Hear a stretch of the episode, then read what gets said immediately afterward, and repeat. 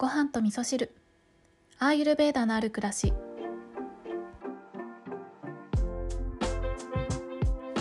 こんにちは、えー、今日も雑談をしたいと思ってるんですけど今日は、えー、久しぶりに私の大好きなチャラカ本州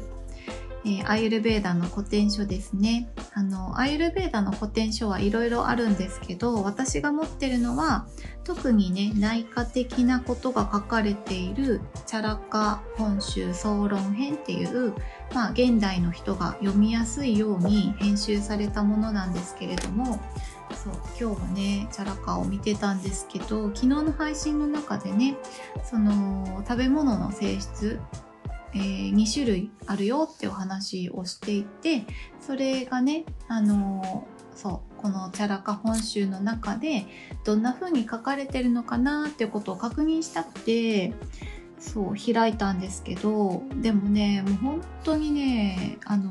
アーユルベーダ用語とかそのバータピッタカパとか空風カース1の概念とかがちょっとね理解できた方は是非あのちょっとねこれ高いんですけど3万円とかするんですけどでもねずっと読んでられるぐらい面白いからねおすすめ。うんおすすめですねすっごく。はい。でねちょっと今日は気になったところをそうそう。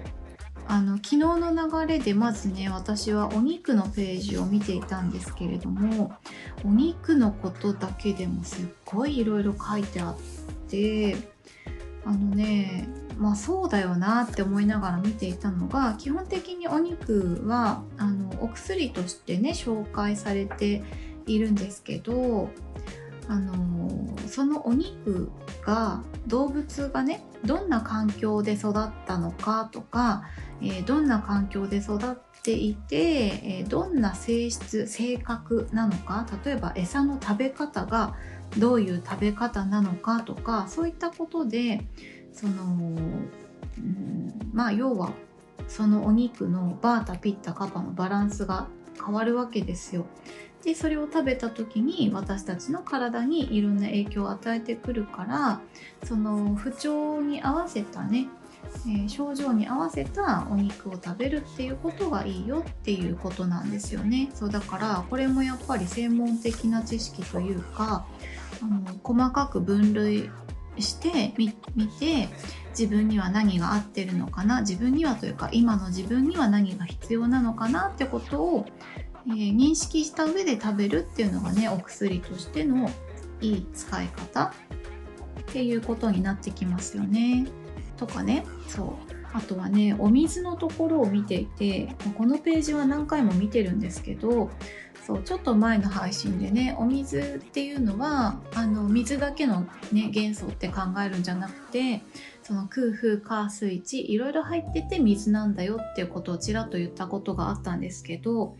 そうそんなようなことが分かることが古典書にも書いてあってちょっとここ読みますね。すべての水、かっこじゃらは、そう、あの、お水のことはね、じゃらって言うんですけど、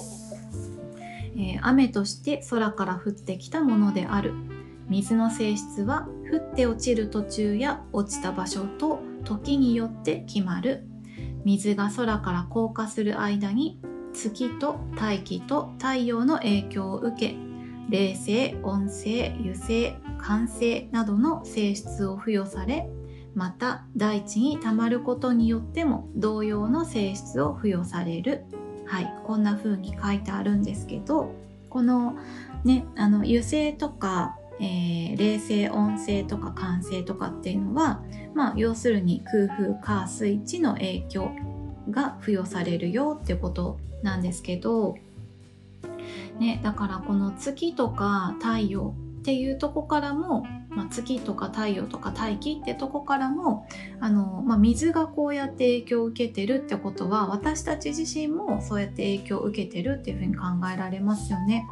だからこれを見た時にいや本当にあのこの世界にあるものはものすごく微細な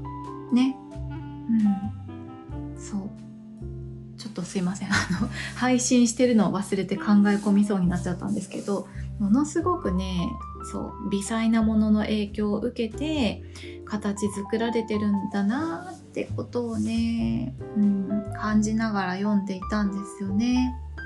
だからあのー、こんなこと変えたぐらいじゃって思うことってたくさんあると思うんですけどでも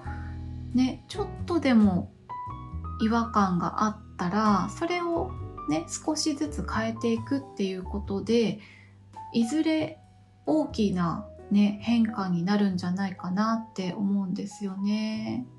これはいいことも悪いことも両方そうだと思うんですよ。なんかこの習慣はあんまりいいとは思ってないんだよなってことを、えー、変えていくのかずっとほったらかしに続けていくのかではやっぱりね5年後とか10年後見た時にその自分って全然違う自分になってると思うんですよね。逆にいい習慣とかもそうだと思うんですよね。なんかね今まで何も運動してこなかった人がじゃあ1日3回でもいいから腹筋しようって言って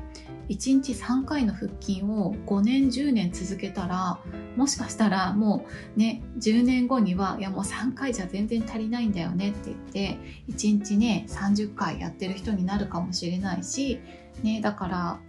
人間って変わろうと思えばどこからでも変わることがきっとできるんだろうしそれは大したことやらなくてもなんかちょっとしたいいことちょっとした自分にとっていいことをするだけですんごく大きな変化に結びつくんだろうなってことをねちょっとこれを見ながら思っておりました。はい。ということで今日は古典書からね雑談をさせていただいたんですけどもうね古典書手元にあったらねいくらでも話できるなって 思ってるんですけどあのそうそうまあでもね古典書読むだけでは面白くないなっていうとこもあるんですけど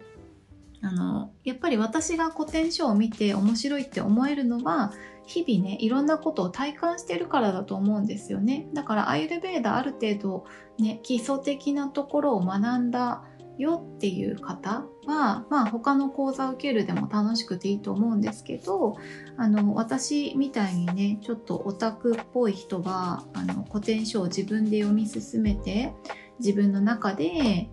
えー、ね、自分の中から湧き上がってくる答えを見つけていくっていうねそんなアイルベーダとの向き合い方もね楽しいんじゃないかなって